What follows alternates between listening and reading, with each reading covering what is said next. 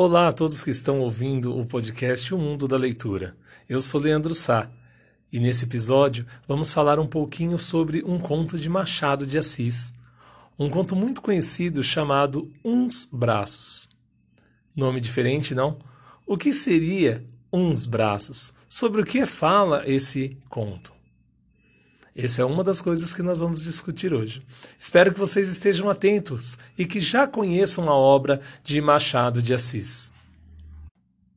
Machado de Assis, de nome completo Joaquim Maria Machado de Assis, foi um escritor brasileiro, considerado por muitos críticos, estudiosos, escritores e leitores um dos maiores, se não o maior nome da literatura do Brasil.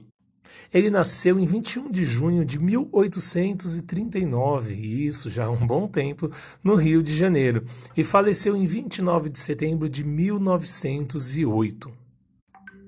Machado de Assis, considerado um dos maiores de todos os tempos, um grande escritor, pouco se falou quando se estudava sobre ele que ele era negro. Sim, é, considerado por Harold Bloom um crítico literário norte-americano, o maior escritor negro de todos os tempos.